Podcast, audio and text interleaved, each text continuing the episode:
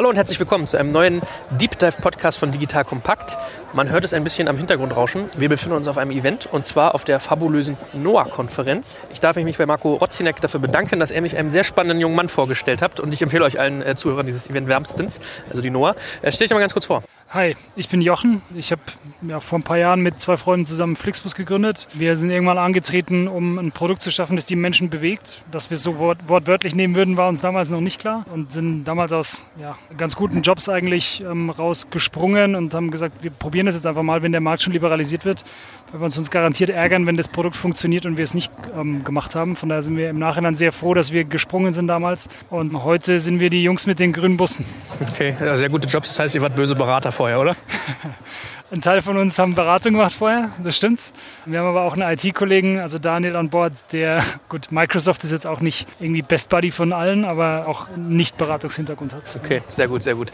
Ja, lass uns doch mal so ein bisschen das auseinandernehmen. Also ich glaube, viele kennen ja dein Produkt, äh, eigentlich schnell erklärt, ihr bietet Busse an. Ja? Und was man aber, glaube ich, irgendwie vielleicht gar nicht so auf dem, auf dem Schirm hat, wenn man jetzt privater Nutzer ist, ist, ihr, ihr besitzt jetzt nicht einen riesigen Fuhrpark, so verstehe ich das, sondern es ist so ein bisschen, was ich eigentlich, an Movinga reite ich dieses Modell der vertikal integrierten Marke mal sehr, sehr stark ab. Oder Hummel macht das ja auch in Karubi oder Termondo. Ihr seid also eigentlich jemanden, der diesen ganzen Prozess managt und verwaltet und die Busse gehören aber eigentlich mit anderen. Vielleicht kannst du mal mit eigenen Worten uns kurz wiedergeben. Ich kann ja viel erzählen, wenn der Tag lang ist. Hm. Im Prinzip stimmt es genau, was du gesagt hast. Also wir haben tatsächlich original einen einzigen Bus und das ist nämlich unser Firmen-VW-Bus. Der ist auch grün, aber sonst keinen einzigen Bus bei uns in den Büchern. Wir haben uns auch sehr früh dafür entschieden, dass es keine gute Idee ist, weil wir sicher nicht gute Bus Buskäufer, Betreiber und Warter und sonst was irgendwie sein würden, sondern wir haben uns eher für eine Art Franchise-artiges Modell entschieden, uns aber, wie du sagst, dafür entschieden, stärker die Wertschöpfungskette zu integrieren und uns um viele Teile davon zu kümmern, aber eben um den Betrieb und die Investition und die Wartung und sowas nicht zu kümmern, sondern das unseren mittelständischen Partnern zu überlassen. Das heißt, wir sind eigentlich alles, was die Marke und das Gesicht zum Kunden ist und alles, was dahinter steckt, inklusive allen Fahrplänen, den Abstimmungen mit Behörden, die es natürlich in praktisch jedem Land in Europa in irgendeiner Form gibt, alles, was an Technologie dahinter liegt. Das heißt, jedes Ticket läuft durch ein eigens von uns entwickeltes ähm, Buchungssystem. Alles, was an Verspätungsmanagement außenrum passiert, ist, ist im Prinzip unsere Hardware und dann auch Softwarelösungen dazu. Also wir bauen das komplette Produkt, die komplette Customer Experience von uns und machen den Betrieb dann eben mit Partnern zusammen, die ein Stück weit nach einer Art Playbook, das wir schreiben, das Produkt dann ausliefern, wenn man es so mag. Also sehr stark runterdefiniert bis auf, wie ist die Krawattenfarbe vom Fahrer, die kriegt er nämlich von uns. Und was kostet der Snickers auf der Snackliste und welche Ansage soll er denn machen, wenn er losfährt und wie begrüßt er die Fahrgäste und wie funktioniert der Check-in-Prozess. Also sehr stark im Detail einfach das Produkt definiert, weil es für uns essentiell ist, dass wir eine einheitliche ähm, Kundenerfahrung haben, quer durch den ganzen Kontinent im Prinzip. Also es darf keinen Unterschied machen, ob jemand in Barcelona in den Bus steigt, in Berlin, in Amsterdam, in Wien oder in Zagreb. Und das haben wir mit unseren Partnern eigentlich ganz gut geschafft und sind mit mittlerweile so, so groß, dass wir mit ungefähr 250 Partnern quer durch Europa arbeiten und die den Teil Bus quasi für uns übernehmen und wir alles außenrum bauen. Jetzt kommt ein kleiner Werbespot. Aufgepasst! Wusstest du, dass HR-Teams heutzutage mit mehr Aufgaben denn je konfrontiert sind? In der aktuellen Studie HR Trends, die Zukunft der Personalarbeit 2024 von Sage, wurden HR-Teams aus sieben verschiedenen Ländern und über 20 Branchen befragt, um top aktuelle Insights in der Entwicklung des Personalwesens zu geben. Sage entwickelt HR-Tools und Software für dein Unternehmen, um Lohnabrechnungen, Personalmanagement, Buchhaltung und mehr zu vereinfachen. So, und die Studie von Sage zeigt unter anderem, dass ganze 91% der HR-Teams angeben, dass ihre Arbeit Arbeitsbelastung im letzten Jahr zugenommen hat, aber gleichzeitig glauben 79 Prozent der Befragten, dass Automatisierung ihre Prozesse zukünftig verbessern und Zeit sparen kann. Ebenfalls spielt auch KI eine große Rolle. Derzeit nutzen etwa ein Drittel bereits Chatbots wie ChatGPT in ihren Prozessen und circa drei Viertel der PersonalleiterInnen sind sich bereits sicher, dass KI die Arbeitsweise im HR revolutionieren wird. Du merkst, die Studie ist vollgepackt mit Statistiken, überraschenden Erkenntnissen und Tipps für HR-Führungskräfte, die vorankommen wollen und zeigt eine Momentaufnahme der sich stetig wandelnden Rolle von HR heute. Am besten schaust du dir die Studie HR-Trends, die Zukunft der Personalarbeit 2024 selbst an. Unter digitalkompakt.de slash Sage, S-A-G-E, kannst du sie dir komplett kostenlos herunterladen. Und wie immer findest du alle Infos auch auf unserer Sponsorenseite unter digitalkompakt.de slash Sponsoren. Werbung Ende. Einheitlichkeit, hast du ja gesagt, ist so ein bisschen Thema. Also ich habe so ein bisschen den Eindruck, so habe ich diesen, diesen Modellansatz verstanden, dass es halt wirklich genau darum geht. Also Customer Experience ist immer so das eine, was ich höre, äh, und sozusagen Vergleichbarkeit. Also ein bisschen wie McDonalds, ja. Wenn du ja. irgendwie in einen Markt gehst, schmeckt der äh, Hamburger genauso wie in deinem Heimatmarkt. Ist das, also war das so geplant oder war das so, ist das so ein bisschen zufällige Entwicklung, dass dieses Geschäftsmodell jetzt so sukzessive zunimmt? Also wir haben schon eigentlich relativ früh für uns entschieden, dass es wichtig ist, einen einheitlichen Markenauftritt zu haben. Und am Anfang hat es mal vor allem so den Außenauftritt umfasst, also sprich, dass die Website zu dem Produkt irgendwie auf der Straße passt. Farbe ist natürlich irgendwie so das wesentliche Erkennungsmerkmal. Die haben wir zwischendrin mal gewechselt, weil wir zwei Unternehmen zusammengelegt haben. Aber also erstmal vor allem so der Außenauftritt und was ist so der erste Eindruck auf den Kunden. Und ähm, sind dann über die Zeit immer stärker ins Detail gegangen auf, wie fühlt es sich an für einen Kunden. Und das ist, glaube ich, der Teil, der sehr entscheidend ist und der dann auch den Unterschied macht zwischen, ich schaffe es wirklich eine Marke aufzubauen und oder ich schaffe es halt nicht. Und, und aus meiner Sicht ist das Thema Marke, natürlich erklären dir viele Marketeers irgendwie, das hat viel mit Image und Brandbuilding und Kommunikation und sowas zu tun, ist auch wichtig. Aber es ist vor allem ganz viel Kundenerfahrung und das ist der Teil, um den wir uns wesentlich kümmern und versuchen das zu beeinflussen, wie fühlt sich unser Produkt für den Kunden an, von ganz vorne, der hört das erste Mal davon, bis zu, er ist mit uns gefahren und erzählt dann hoffentlich seinen Kumpels und Freunden und Familie irgendwie glücklich, dass es eine geile Erfahrung war und irgendwie es alle unbedingt mal ausprobieren sollen. Wie ist das eigentlich für die Busfuhrunternehmen? Also ich denke ja immer, wenn der da irgendwie jemand so drei, vier, fünf so eine Busse hat oder auch wenn es nur einer ist, der produziert ja eigentlich eine große Abhängigkeit für sich, wenn er nur für euch fährt. Und der kann ja eigentlich so richtig auch nichts anderes machen, wenn ihr da drauf gelabelt seid, oder? Also das stimmt, dass die Fahrzeuge, die die Partner für uns fahren, sind quasi 365 Tage im Jahr für uns unterwegs. Und diesen Bus kann er primär für uns einsetzen und normalerweise nicht für irgendwas anderes. Jetzt ist aber meistens so, dass die, der typische Partner hat bestehendes Geschäft. Also die, die fahren schon Reisebusse, die fahren irgendwie Chartergeschäft, die fahren teilweise öffentlichen Nahverkehr für die Stadt oder Region oder sowas. Und ähm, wir machen nur einen Teil seiner Flotte aus. Das heißt, wir haben irgendwie so vielleicht 10 bis 20 Prozent seiner Kapazität der Flotte fährt er für uns. Und damit hat er jetzt nicht so sehr eine, eine wirtschaftliche Abhängigkeit von uns. Auf dem einzelnen Bus allerdings ist es so, dass es schon sehr stark auf uns zugeschnitten ist. Was aber machen kann und was eigentlich für die Fahrer auch super ist, die wechseln quasi zwischen verschiedenen Produkten. Der fährt einmal irgendwie Fernbus und dann fährt er wieder Stadtbus und dann fährt er mal wieder irgendwie eine Gruppe irgendwo hin. Und das ähm, ist eigentlich eine ganz willkommene Abwechslung für die. Aber schon auch eine große Herausforderung, mit uns das zusammen zu betreiben, weil es eine andere Anforderung ist als das, was sie typischerweise haben. Und wie managst du die Customer Experience? Also wie weißt du, ob der wirklich seine grüne Krawatte trägt und ob das WLAN in so einem Bus funktioniert? Weil ich habe gelernt, so die zwei Hauptfrostfaktoren sind Verspätungen, die man nicht ankündigt und nicht funktionierendes WLAN. Wie, wie managt ihr das? Also wie könnt ihr sowas kontrollieren? Also das stimmt tatsächlich. Das sind die zwei großen Zufriedenheitstreiber bei uns. Funktioniert das WLAN und ist der Bus pünktlich? Wie, wie managen wir das? sind, sind glaube ich, verschiedene Komponenten. Das eine ist, in dem Modell, in dem wir mit den Partnern arbeiten, sind sehr starke Anreize ähm, beinhaltet, die dafür sorgen, dass der Partner gute Qualität liefert. Ich muss dem nicht erklären, dass es einen Zusammenhang gibt zwischen guter Qualität, Kundenzufriedenheit und Wiederbuchern und damit Umsätzen, die passieren. Und nachdem sie eine, wir im Prinzip auf einer Art Umsatzverteilungsmodell mit den Partnern arbeiten, ist es relativ offensichtlich, dass sie einen starken Anreiz haben. Und das sind alles Unternehmer, die auch einen Stolz mitbringen und ein gutes Produkt abliefern möchten. Und auf der anderen Seite haben wir zum einen sehr, sehr viel Transparenz über das, was draußen passiert. Also wir haben jeden Monat dedizierte Kundenumfragen, wir haben jeden Monat eine fünf- und teilweise sechsstellige Anzahl ähm, Kundenfeedbacks, die wir auswerten, qualitativ und quantitativ, wissen sehr präzise, auf welcher Strecke, welcher Bus, welcher Fahrer, welch, wie gut sein Job macht, wo das WLAN funktioniert, wo es nicht funktioniert. Also haben sehr viele Datenpunkte dazu und ähm, haben dann auch intern über die Zeit sehr starkes Qualitätsteam aufgebaut. Also ein zentrales Team, das quasi mit den Daten arbeitet, die auswertet und da ähm, für uns Insights daraus generiert und dann wirklich auch operative Teams, die in der Fläche sind und mit den Partnern zusammenarbeiten und kontinuierlich die Qualität verbessern. Kannst du eigentlich ein bisschen was zu den Gebührenstrukturen sagen? Also wie viel äh, kriegt so ein Fahrer ab von dem, von dem, von dem Kuchen?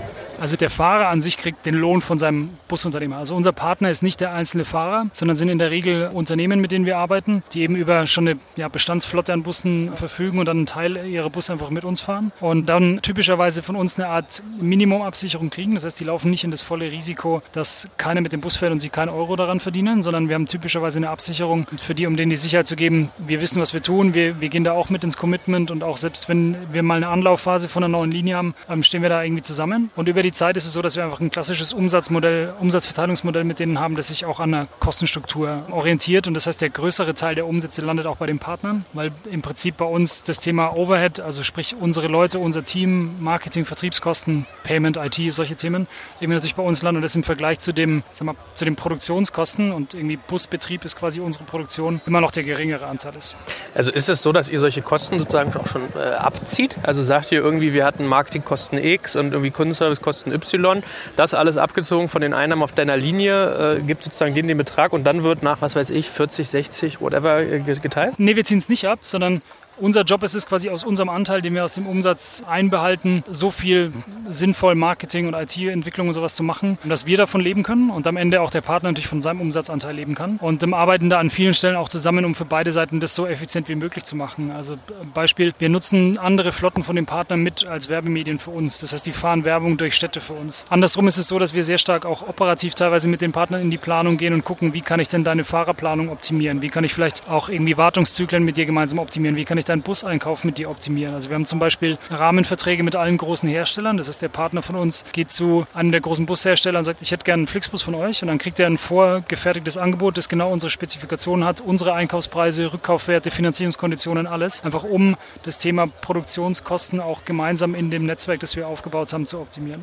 Okay, wow, weil das wäre nämlich so ein bisschen meine nächste Frage gewesen, ob du mal sagen kannst, wie viele Busse habt ihr eigentlich mittlerweile angebunden und bindet ihr eigentlich noch welche an und wenn ja, wie ist das Prozedere? Also mittlerweile sind es ungefähr 1000 Busse quer durch Europa und ja, wir binden noch neue an, also wir sowohl neue Partner, die mit uns starten und neue Linien und neue Regionen entwickeln. Gerade erst kürzlich wieder Pressekonferenz in, in Zagreb gehabt, um neue Linien in Osteuropa, da auch quer durch die verschiedenen Länder um, zu starten und mit den Partnern gemeinsam anzuschieben. Und es ist jedes Mal auch für uns wieder ein cooler Prozess zu sehen. Wir haben einen neuen Partner an Bord, der quasi kauft sich typischerweise wirklich neue Busse. Also wir haben eine sehr junge Flotte und brandet die für uns, kriegt dann Schulung, Training für uns, für den Unternehmer und für die Fahrer und die starten dann mit uns. Das heißt, wir haben zum einen neue Partner, zum anderen aber auch Bestandspartner, die weiter mit uns wachsen und einfach noch mehr Flixbusse in ihre Flotte ergänzen. Und ähm, geht im Prinzip los aus der Idee oder dem Impuls heraus, wir haben eine neue Linie, die wir gerne fahren möchten, suchen dann dafür einen Partner, wo wir sagen, der liegt auch geografisch so, dass er die gut betreiben kann und bauen dann mit ihm gemeinsam das Geschäft auf. Also schlagen ihm das vor, erklären ihm das alles, stimmen das mit ihm ab, dass es operativ funktioniert funktioniert und starten dann die Linie mit in der Regel ganz großem Marketing, Bohai und, und Presse und so weiter und ja, optimieren das dann einfach über die Zeit gemeinsam. Mhm.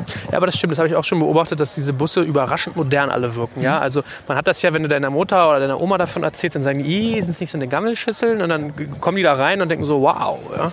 Also die, die, die Markenidentität wird wirklich gut durchgehalten, es ist hochwertig, man hat dieses WLAN-Thema. Also jetzt frage ich mich natürlich auch so ein bisschen, das ganze Thema IT wird ja bei euch hochkomplex sein. Du hast es am Anfang ja schon so ein bisschen irgendwie äh, angerissen, was ihr da alles für Thema Verspätungsmanagement, die Kommunikationsabwicklung, das Payment. Also dieses Modell hat ja den Vorteil, du hast sehr viel in der Hand, aber zu der, dem, den Kosten, dass du das natürlich auch verantwortest und dann irgendwie derjenige bist, der gelackmeint ist, wenn es nicht klappt. Ne? Ja, Kannst du mal so ein bisschen skizzieren, was ihr da an, an IT eigentlich habt und wie ihr das so alles gesteuert bekommt? Also es ist tatsächlich so, dass wir viel, viel mehr IT- und Tech-Company sind, als man so von außen sieht. Und im Prinzip auch für uns irgendwann ja, beschlossen haben, dass die Themen, die wir für wettbewerbskritisch halten und die man auch am Markt nicht wirklich kriegt, dass wir die selber in-house machen. Und das hat dazu geführt, dass heute unser IT-Team größer ist als typischerweise die Teams von jedem anderen Busanbieter quer durch Europa. Und wie groß ist das?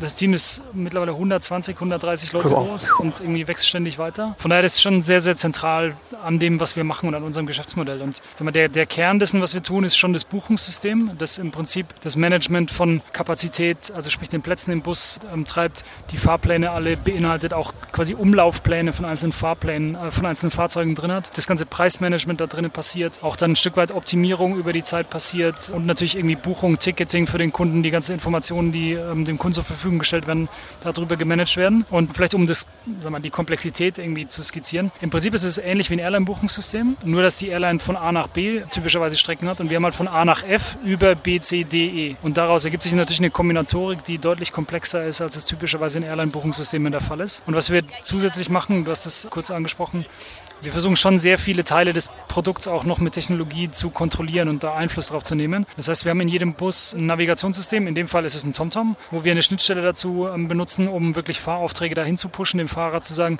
jetzt bist du an der Haltestelle, als nächstes fährst du bitte dahin und damit zum einen immer zu wissen, wo die sind, seine Route quasi zu planen und zu checken und auch das Thema Verspätungsmanagement und Kundeninformation darüber zu steuern. Das ist auch ein, ein integraler Bestandteil von dem, was wir tun. Wir haben unser, unseren Shop und die App und so weiter natürlich verknüpft mit einem sehr starken Online, auch Datentracking mit Automatisierungslösungen, was, was den, die verschiedenen Marketingkanäle angeht.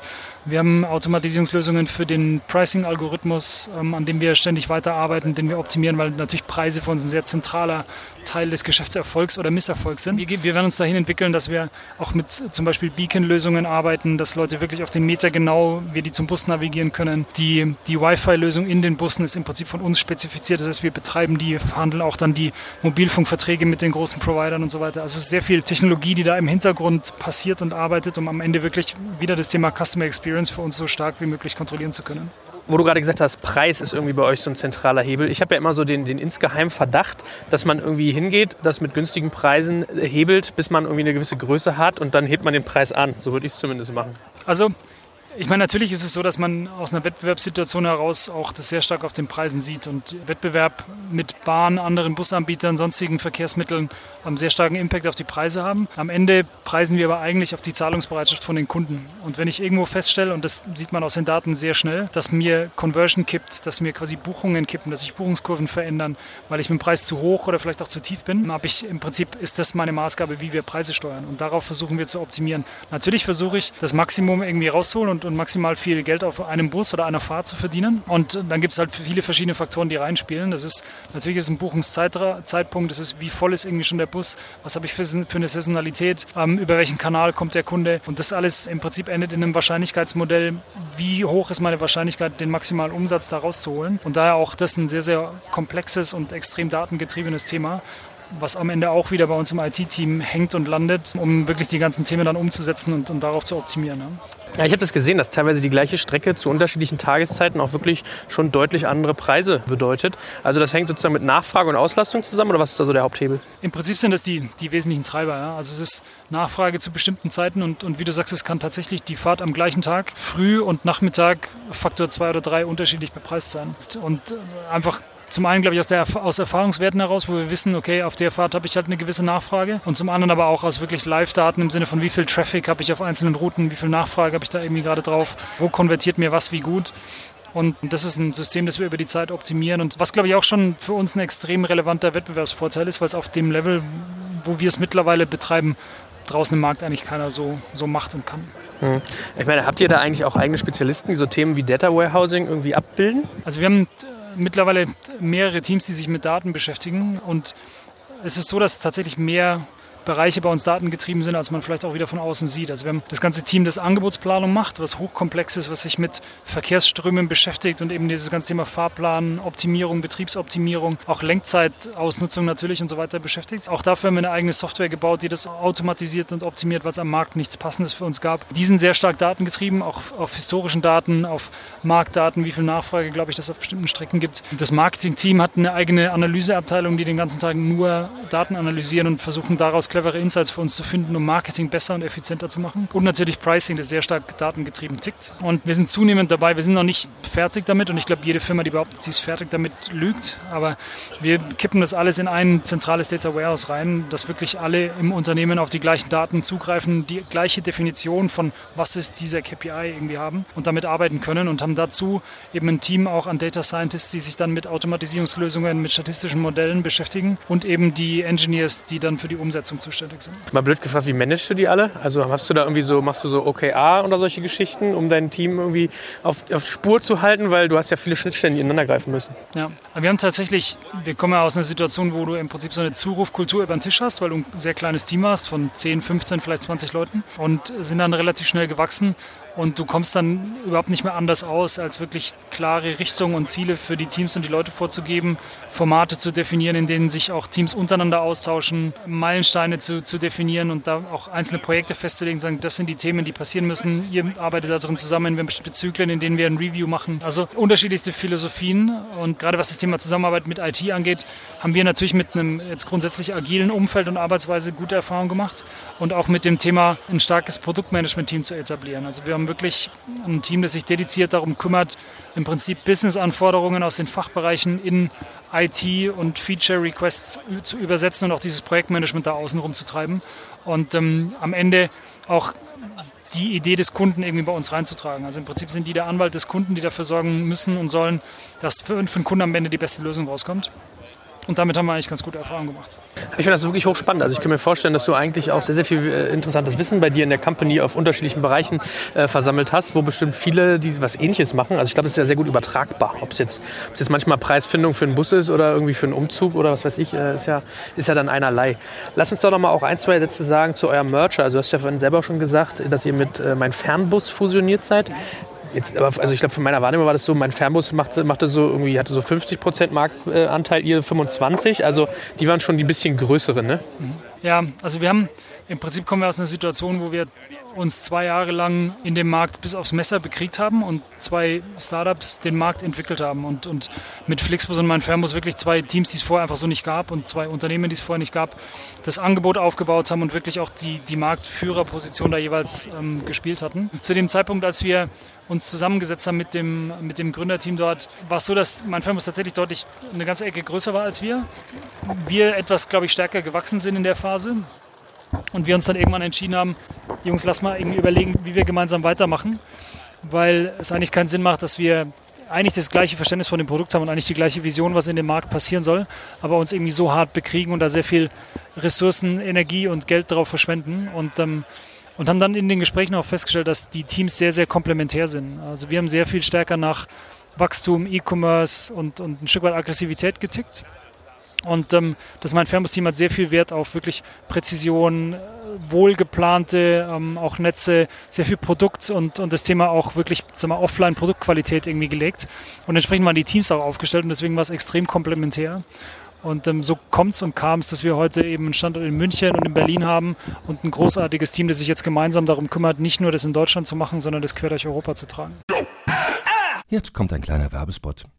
Aufgepasst! Wusstest du, dass HR-Teams heutzutage mit mehr Aufgaben denn je konfrontiert sind? In der aktuellen Studie HR Trends, die Zukunft der Personalarbeit 2024 von Sage, wurden HR-Teams aus sieben verschiedenen Ländern und über 20 Branchen befragt, um top aktuelle Insights in der Entwicklung des Personalwesens zu geben. Sage entwickelt HR-Tools und Software für dein Unternehmen, um Lohnabrechnungen, Personalmanagement, Buchhaltung und mehr zu vereinfachen. So, und die Studie von Sage zeigt unter anderem, dass ganze 91% der HR-Teams angeben, dass ihre Arbeit Arbeitsbelastung im letzten Jahr zugenommen hat, aber gleichzeitig glauben 79 Prozent der Befragten, dass Automatisierung ihre Prozesse zukünftig verbessern und Zeit sparen kann. Ebenfalls spielt auch KI eine große Rolle. Derzeit nutzen etwa ein Drittel bereits Chatbots wie ChatGPT in ihren Prozessen und circa drei Viertel der PersonalleiterInnen sind sich bereits sicher, dass KI die Arbeitsweise im HR revolutionieren wird. Du merkst, die Studie ist vollgepackt mit Statistiken, überraschenden Erkenntnissen und Tipps für HR-Führungskräfte, die vorankommen wollen und zeigt eine Momentaufnahme der sich stetig wandelnden Rolle von HR heute. Am besten schaust du dir die Studie HR-Trends, die Zukunft der Personalarbeit 2024 selbst an. Unter digitalkompakt.de slash Sage, S-A-G-E, kannst du sie dir komplett kostenlos herunterladen. Und wie immer findest du alle Infos auch auf unserer Sponsorenseite unter digitalkompakt.de slash Sponsoren. Werbung Ende. Ich bin euch auch sehr dankbar, dass ihr das Grün und nicht das Blau genommen habt. Ich fand ja dieses Blau voll hässlich, aber ich habe schon gelernt, das ist so ein 50-50-Ding. Und Flixbus war wahrscheinlich der internationalisierbare Name, war so meine Hypothese.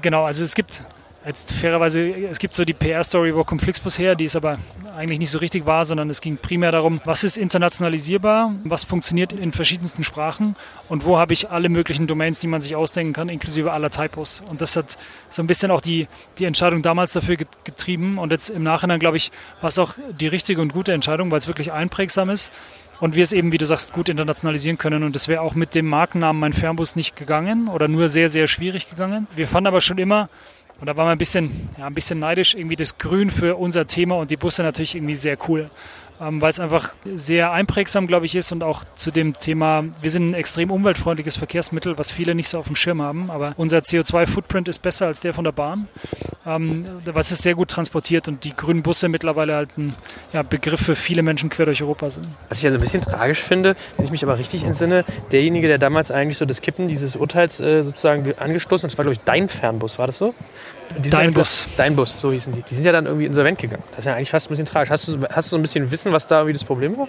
Also ich, ich, ich glaube, das eine ist, dass das Urteil, beziehungsweise nicht so sehr das Urteil, sondern die Marktliberalisierung immer mit dem Urteil der, der Bahn gegen Deinbus, also dass die Bahn damals verloren hat zum Glück, vermischt wird. Ich glaube, es hat nicht zwingend miteinander zu tun. Also es hat irgendwann die Politik im Koalitionsvertrag 2009, also damals schwarz-gelbe Regierung, entschieden, wir möchten diesen Markt liberalisieren, hatten das im Koalitionsvertrag stehen. Dann ist ewig lang nichts passiert. Zu der Zeit war Daimbus unterwegs mit einem sehr cleveren Konzept, eine Art Busmitfahrzentrale zu machen.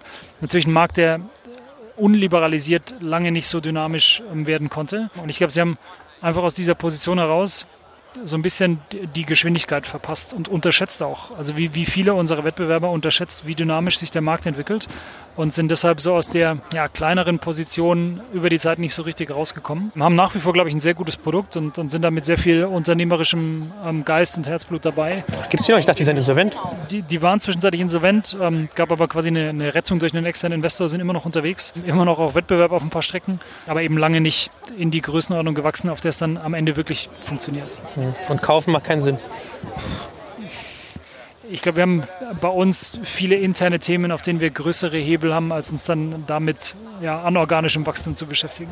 Aber äh, trotzdem, wie ist denn so die, also wie beurteilst du denn die Konkurrenzlage? Ich sag mal, was ich so mitgekriegt habe, gibt es eigentlich sonst noch Postbus, was ja ehemals ein ADAC und Postprojekt äh, war. Dann ist irritierenderweise der ADAC ausgestiegen, nicht die Post. Vielleicht hast du ja da auch ein bisschen Background. Und dann hat man noch irgendwie Berlin Linienbus von der Bahn, so ein bisschen das Pendant, die natürlich immer ein intrinsisches Interesse haben, würde ich jetzt theoretisieren, sich da sich nicht selber das Geschäft zu kannibalisieren. Wie beurteilst du so die Wettbewerbslage? Also es ist tatsächlich so, dass wir jetzt, wenn man mal auf Deutschland schaut, sind die beiden, die du genannt hast, so noch die, die relevantesten Spieler. Alle allerdings deutlich, deutlich kleiner als wir. Also wir sind eher Faktor 10 bis 15 größer als die. Und ich glaube, sie tun sich auch so ein bisschen in den Konzernstrukturen schwierig, einfach in so einem dynamischen Markt mitzuhalten. Auf der einen Seite ist aus dem ADAC-Postkonglomerat eben nur noch die Post hervorgegangen, was viel, glaube ich, mit dem Thema gelber Engel-Skandal beim ADAC zu tun hatte, die sich dann auch auf ihr Kerngeschäft besonnen haben. Ich glaube, man tut sich in Summe mit Konzernstrukturen, auch den, den, entsprechenden Kosten, die dahinter liegen und auch gewissen Zwängen, die man hat, siehe Bahn, Kannibalisierung, Kernprodukt und sowas, ein bisschen schwierig in unserem Markt mitzuhalten und die Geschwindigkeit mitzugehen.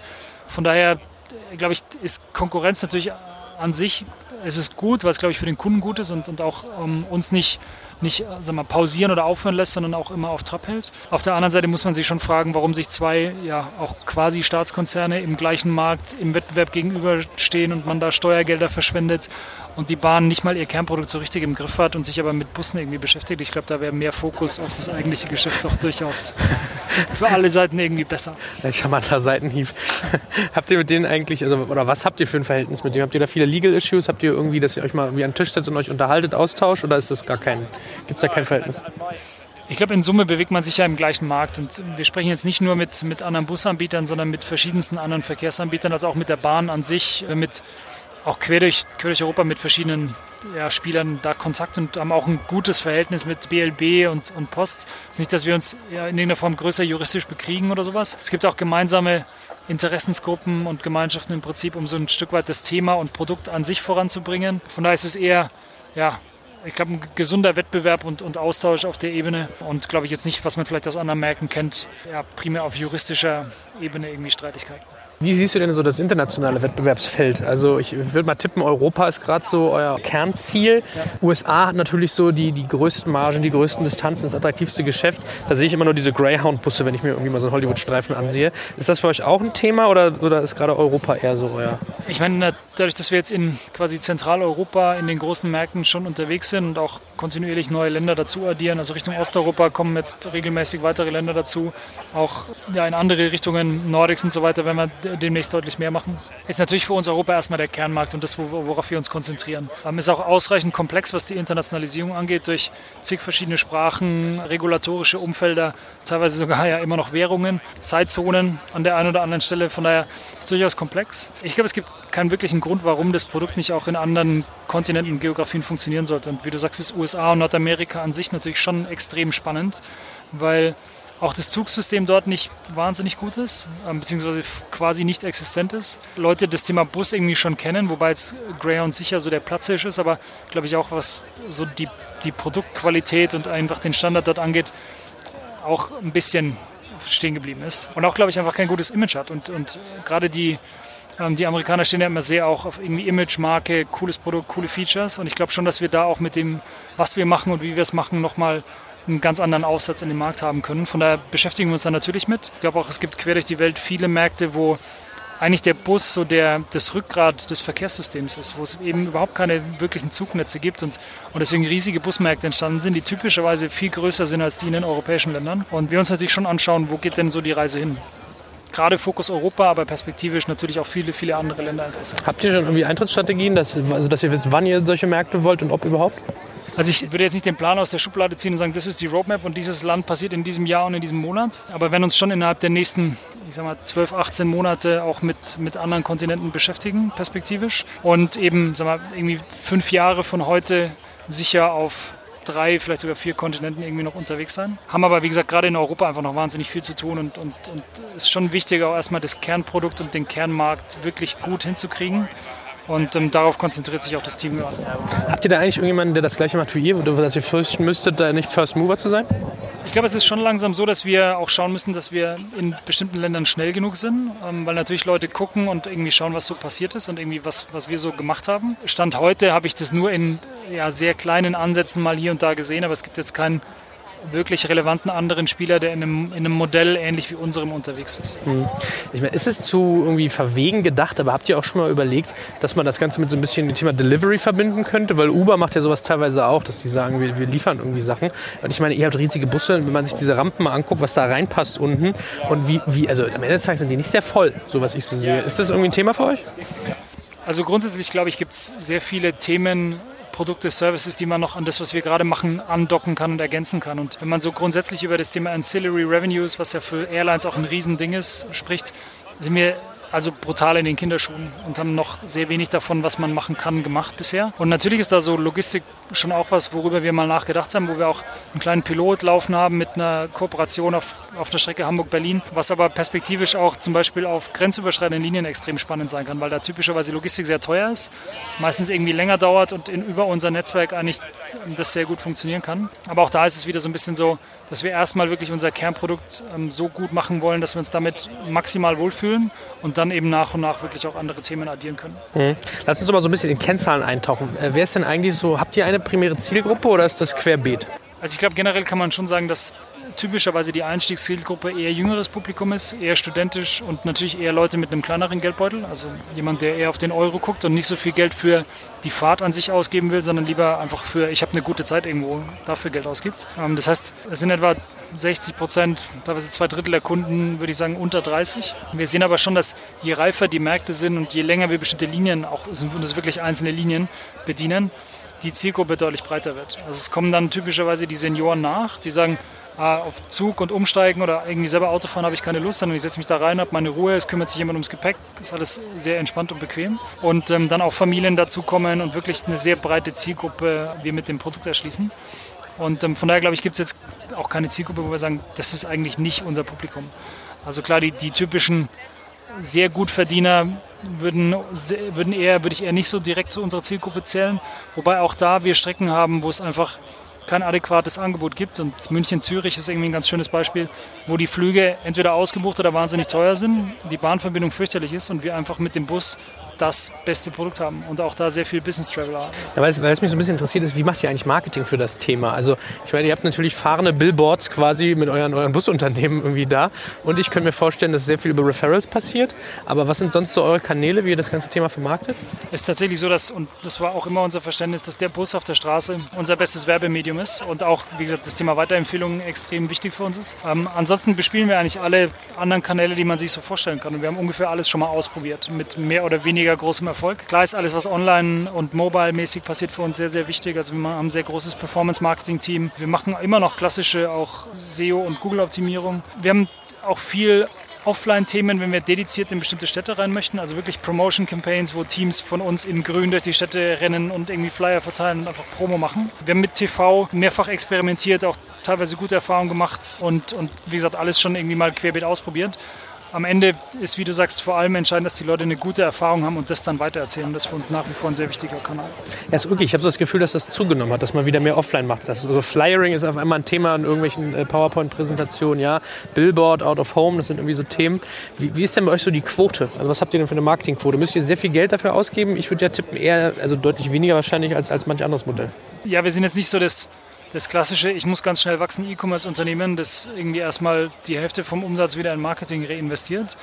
Ähm, ich glaube, wir haben eine gesunde Quote und das ist je nach, je nach Land und Stadium von der Linie ist es sehr unterschiedlich. Also ich glaube, in einem, in einem stabilen Szenario und in einem reiferen Markt werden wir uns eher im einstelligen Prozentbereich bewegen. In anderen Märkten, wo wir wirklich reingehen und investieren, ist es so, dass wir schon auch massiv Geld in die Hand nehmen, um Bekanntheit in gewissen Städten zu schaffen und wirklich das möglichst schnell hochzufahren, weil am Ende wie gesagt, die Busse sehr teuer sind und der Betrieb auch irgendwie sehr viel Geld kostet und es deswegen meistens einfach effizienter ist, es am Anfang mit wirklich Geschwindigkeit im Marketing anzuschieben und so die Busse frühzeitig zu füllen. Also schon so ein bisschen Winner takes it all, höre ich daraus.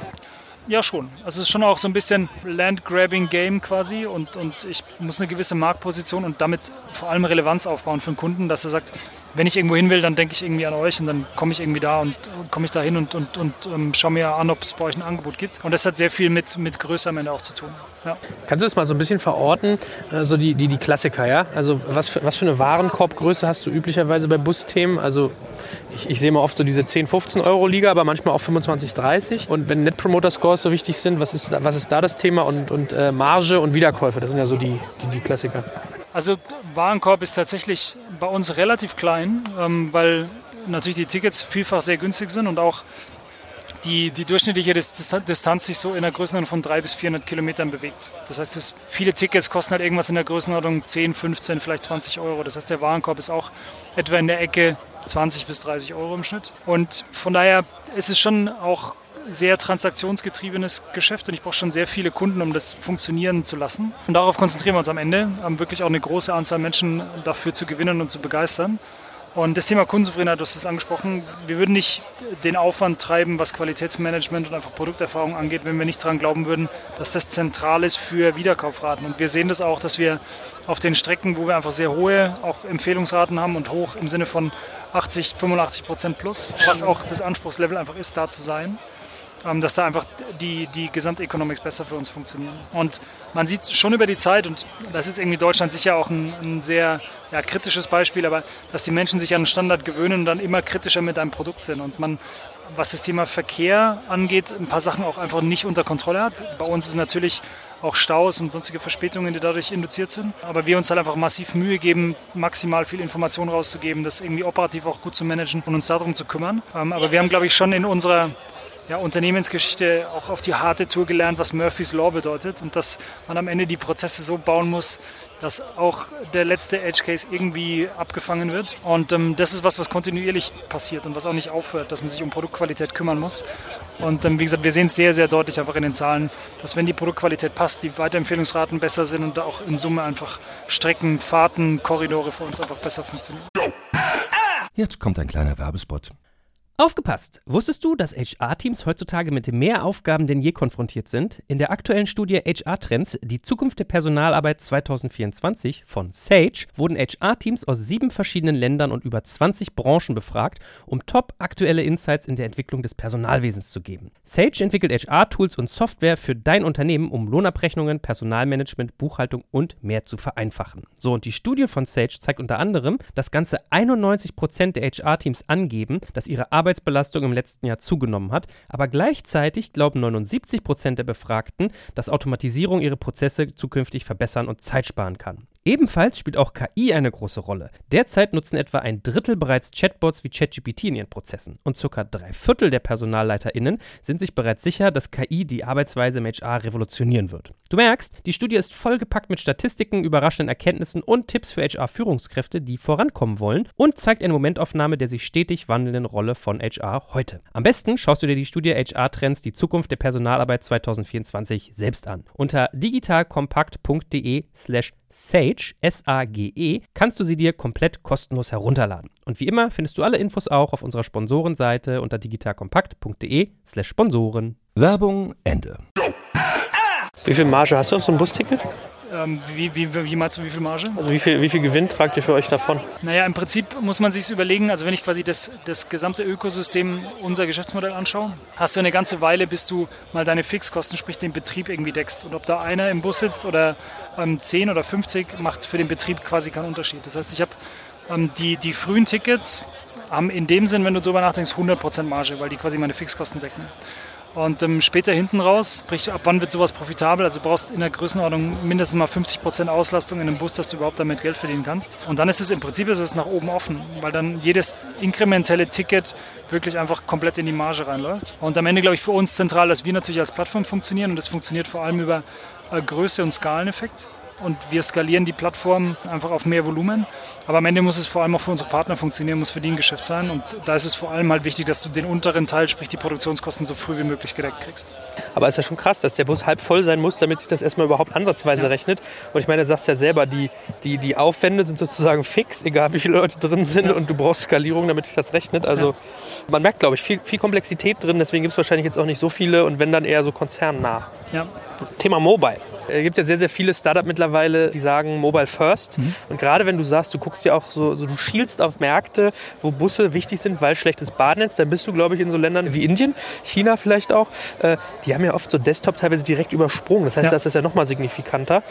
Welchen Stellenwert genießt denn bei euch Mobile und wie geht ihr da ran? Mhm. Also ich glaube, ein Stück weit ist es so, dass natürlich Mobile ein extrem relevanter Kanal ist, der sehr viel stärker wächst als alle anderen Kanäle. Und das ist bei uns genauso. Und das sieht man an an der App-Durchdringung, die wir haben, die wir haben, wir haben mittlerweile ein paar Millionen Downloads von der App, quer durch die Länder, in denen wir unterwegs sind. Ähm, auch der Anteil des Traffics wird immer größer. Die Conversion ist nach wie vor, wie es wahrscheinlich allen, den meisten anderen draußen auch geht, ähm, am Desktop immer noch etwas höher als Mobile. Ich glaube, bei uns ist der Mix noch ein bisschen diversifizierter, weil wir mit unserem Produkt auch häufig in Märkten sind, wo Leute gewöhnt sind, in Cash und an einem Kiosk quasi zu bezahlen. Das heißt, für uns ist durchaus auch relevant, Kanäle zu erschließen, wo Menschen, die keine Kreditkarte haben, kein PayPal nutzen oder sonst irgendeine Möglichkeit online zu zahlen, vielleicht nicht mal ein Konto haben, ein Ticket kaufen können, weil das durchaus für uns in vielen Ländern und ich schaue jetzt gerade mal auch Richtung Italien, Richtung Osteuropa, gerade die unsere Zielgruppe sind. Von daher haben wir neben unseren klar wichtigsten Kanälen, Desktop und, und Mobile und unserer eigenen App, ein sehr breites Vertriebsnetz aufgebaut. Also wir arbeiten mit über 25.000 Reisebüros zusammen, die Tickets für uns verkaufen und die das aber auch über unser System tun. Das heißt, die haben eine Art dedizierten Agenturzugang, buchen auf dem gleichen System und verkaufen aus unserem Frontend raus dann Tickets. Und das ist für uns extrem relevant, gerade eben in, in Ländern, die wie du sagst, eigentlich Desktop quasi überspringen und irgendwie eher mobile unterwegs sind, aber teilweise halt noch eine sehr stark Cache geprägte Kultur haben und wir zum einen dafür sorgen, dass wir genug Outlets draußen haben und zum anderen aber auch daran arbeiten, wirklich cash-nahe Payment-Arten anbieten zu können. Sprich, entweder über deine Telefonrechnung oder über was wie eine Barzahlmöglichkeit, wo ich mit einem Code nachher wieder in den Shop gehe und irgendwie damit zahlen kann. Und wie gesagt, von daher ist für uns der, der Verkaufsmix nochmal differenzierter als zu sagen, es ist eigentlich nur Mobile. Das würde für uns nicht funktionieren. Ich meine, da merkt man ja auch wieder, also diese ganzen Komplexitäten, die da drin stecken. Ja? Wenn ich so daran denke, Niederlande hat irgendwie andere Kreditkarten, EC-Kartensysteme als England, als Frankreich, als Deutschland. Ne? So, und kann ich mir schon lieber vorstellen. Bargeld in Bussen ist wahrscheinlich auch gar kein so ein Thema für euch, weil das wahrscheinlich so Fraud-Gefahr hat dann, oder? Also wir verkaufen auch Tickets am Bus. Das heißt, der Busfahrer hat über die App, die er von uns erkriegt und, und auch zum Check-in benutzt, auch die Möglichkeit, Tickets zu verkaufen. Es ist schon ein Thema, es ist kein wahnsinnig großer Kanal. Und wir versuchen natürlich auch, die Leute möglichst in eine frühzeitige Buchung zu bringen, weil es uns Planungssicherheit gibt, weil es uns auch natürlich ein Stück weit Cash-Cycle optimiert. Ähm, und wie du sagst, das Thema Fraud mit Bargeld natürlich deutlich einfacher ist, als wenn du es online abwickelst. Ähm, aber es ist trotzdem relevant. Also ich habe trotzdem Menschen, die halt sehr kurzfristig sagen, ah, ich schaffe irgendwie den Bus noch, ich renne da hin und kaufe dann beim Busfahrer ein Ticket. Und das wollen wir einfach als Service schon und als Möglichkeit zur Verfügung stellen. Was sind denn eigentlich so deine Learnings in Sachen Mobile? Weil äh, man, man, hat so ein bisschen so Parallelen. Ja? Viele sagen irgendwie, es ist schwer, so Cross-Selling zu machen und die User Experience ist so ein Thema. Ja, geshoppt wird Mobile, gekauft aber irgendwie Desktop, also, also stationär. Hast du da irgendwie Learnings, die du mit anderen teilen kannst? Ich glaube, was man bei uns ganz krass sieht, und das ist, nachdem wir die Analyse gemacht haben, das war ein Stück weit die Anfangshypothese auch, aber hinterher ist es ist dann irgendwann trivial, aber dass wir auf den kurzen Strecken einen deutlich höheren Mobile-Anteil haben, weil Menschen öfter fahren. Das heißt, die Buchungsconvenience ist natürlich für die Leute relevanter, die sehr viel mit uns unterwegs sind, was typischerweise auf kürzeren und Pendlerstrecken der Fall ist. Das heißt, wenn jemand übers Wochenende irgendwo hinfahren möchte und eine Strecke 500, 600 Kilometer, der fährt München, Berlin, um sich irgendwie ein cooles Wochenende in Berlin zu machen, dann hat er eine höhere Wahrscheinlichkeit, dass er Desktop bucht.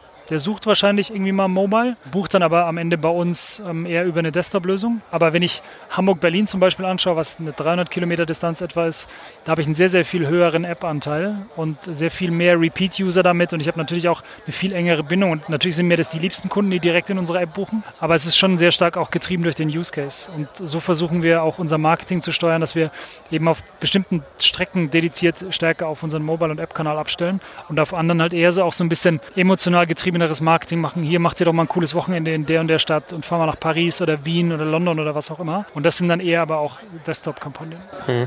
Wie ist denn eigentlich so eure Quote Mobile? Also wie viel Mobile, wie viel Desktop buchen bei euch? Also wir sind trafficmäßig also deutlich über 50 Prozent Mobile.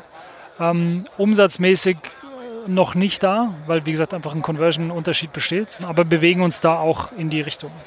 Lass uns doch mal so als, als abschließenden äh, Themenbereich das ganze Thema äh, Investoren noch so ein bisschen behandeln. Also, äh, wenn ich es richtig mitgekriegt habe, sind ja bei euch vor allem, also Holzbrink einerseits investiert, dann als Stratege Daimler und jetzt habt ihr ja bei der Fusion, hattet ihr so ein bisschen dieses Thema noch mit General Atlantic. Vielleicht kann man ja mal so ein bisschen die Strategie mit den Einzelnen so ein bisschen äh, durchdeklinieren. Also, Holzbrink ist ja, glaube ich, relativ klar, ja, äh, VC-Case. Bei Daimler hast du ja schon wieder so eine strategische Komponente. Äh, hilft euch das? Was ist da so der, der, der Background dazu? Ja, also ich glaube, wir sind bei dem Thema Investoren grundsätzlich durch ein bisschen das, den klassischen Startup-Lebenszyklus gelaufen von sehr frühen Angels, die an uns geglaubt haben und, und da sehr früh Geld ähm, investiert haben, zu dann einer VC-Runde, in der damals Holzbrink und auch Daimler dazugekommen sind und dann eher einer und ich glaube, äh, GA bezeichnet sich auch selber so als Growth Equity Investor dazugekommen sind ähm, und die auch ein Stück weit die Lebenszyklusphasen des Unternehmens widerspiegeln. Und klar, für Holzbrink, wie du sagst, ist ein klassischer VC-Case und die, glaube ich, sehr stark auch einfach an das Wachstum geglaubt haben und Stand heute damit auch bestätigt wurden. Für Daimler ist es ein, tatsächlich ein bisschen eine andere Geschichte und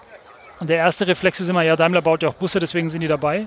Tatsächlich ist bei uns eine Einheit von Daimler beteiligt, die sich mit Mobility Services beschäftigt. Also eigentlich eine Tochter von der Financial Services ähm, Sparte, die gleichzeitig auch Themen wie Car2Go, wie MyTaxi, wie Blacklane und so weiter, also die, die Investments treiben und sich sehr viel stärker mit dem Thema, was passiert mit Mobilität eigentlich? Was sind die Trends dort und an welchen Plattformen sollten wir irgendwie dabei sein und beteiligt sein und irgendwie für uns auch Wissen natürlich und, und, und irgendwie Beteiligung mitnehmen, ähm, um einfach auch stärker zu partizipieren an, den, an allen Trends, die in dem Thema Mobilität passieren. Und ich glaube, das ist Daimler, auch wie viele andere Autokonzerne auch, aber dass sie das sehr, sehr gut machen, sich einfach Gedanken darüber zu machen, wo geht denn unser Produkt eigentlich hin? Was passiert denn? Wie sieht das in 10 oder 20 Jahren aus?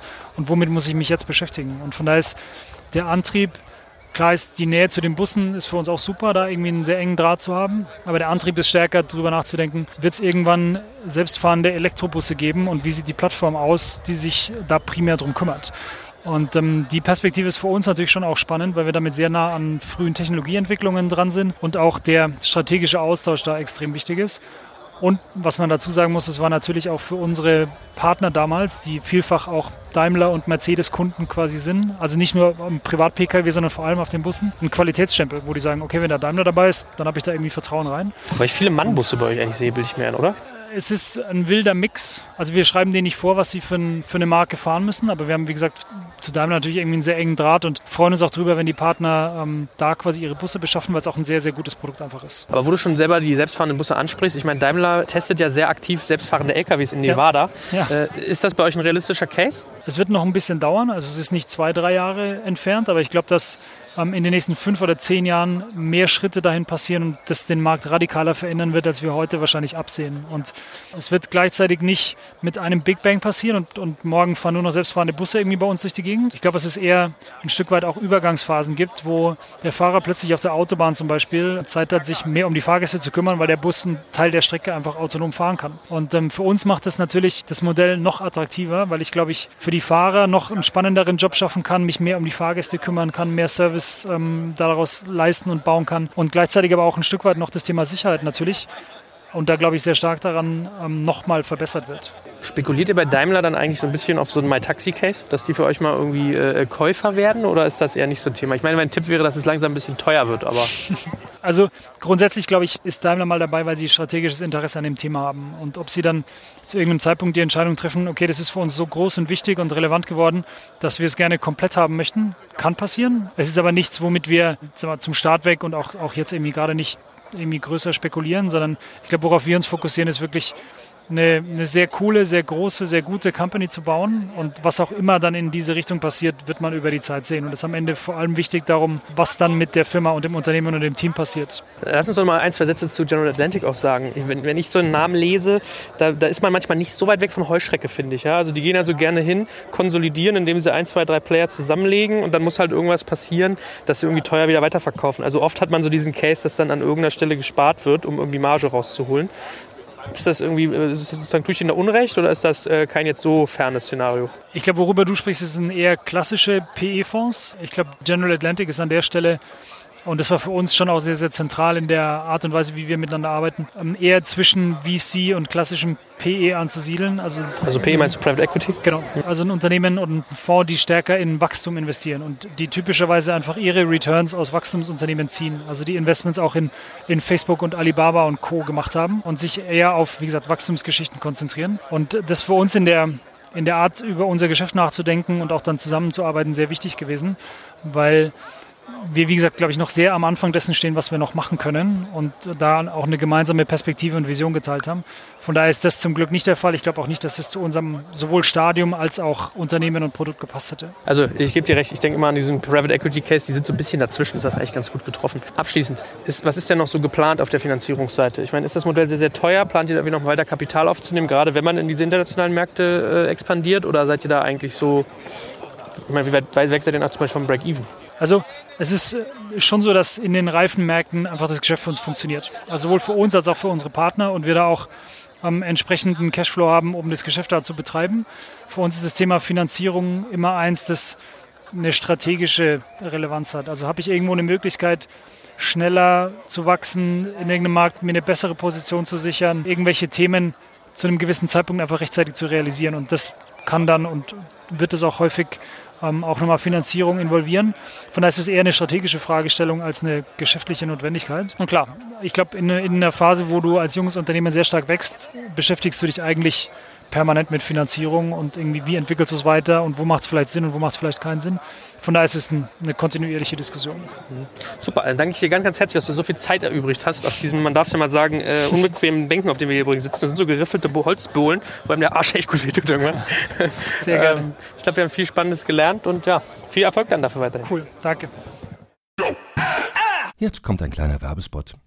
Aufgepasst! Wusstest du, dass HR-Teams heutzutage mit mehr Aufgaben denn je konfrontiert sind? In der aktuellen Studie HR Trends, die Zukunft der Personalarbeit 2024 von Sage, wurden HR-Teams aus sieben verschiedenen Ländern und über 20 Branchen befragt, um top aktuelle Insights in der Entwicklung des Personalwesens zu geben. Sage entwickelt HR-Tools und Software für dein Unternehmen, um Lohnabrechnungen, Personalmanagement, Buchhaltung und mehr zu vereinfachen. So, und die Studie von Sage zeigt unter anderem, dass ganze 91% der HR-Teams angeben, dass ihre Arbeit Arbeitsbelastung im letzten Jahr zugenommen hat, aber gleichzeitig glauben 79 Prozent der Befragten, dass Automatisierung ihre Prozesse zukünftig verbessern und Zeit sparen kann. Ebenfalls spielt auch KI eine große Rolle. Derzeit nutzen etwa ein Drittel bereits Chatbots wie ChatGPT in ihren Prozessen und circa drei Viertel der PersonalleiterInnen sind sich bereits sicher, dass KI die Arbeitsweise im HR revolutionieren wird. Du merkst, die Studie ist vollgepackt mit Statistiken, überraschenden Erkenntnissen und Tipps für HR-Führungskräfte, die vorankommen wollen und zeigt eine Momentaufnahme der sich stetig wandelnden Rolle von HR heute. Am besten schaust du dir die Studie HR-Trends, die Zukunft der Personalarbeit 2024 selbst an. Unter digitalkompakt.de slash Sage, S-A-G-E, kannst du sie dir komplett kostenlos herunterladen. Und wie immer findest du alle Infos auch auf unserer Sponsorenseite unter digitalkompakt.de slash Sponsoren. Werbung Ende.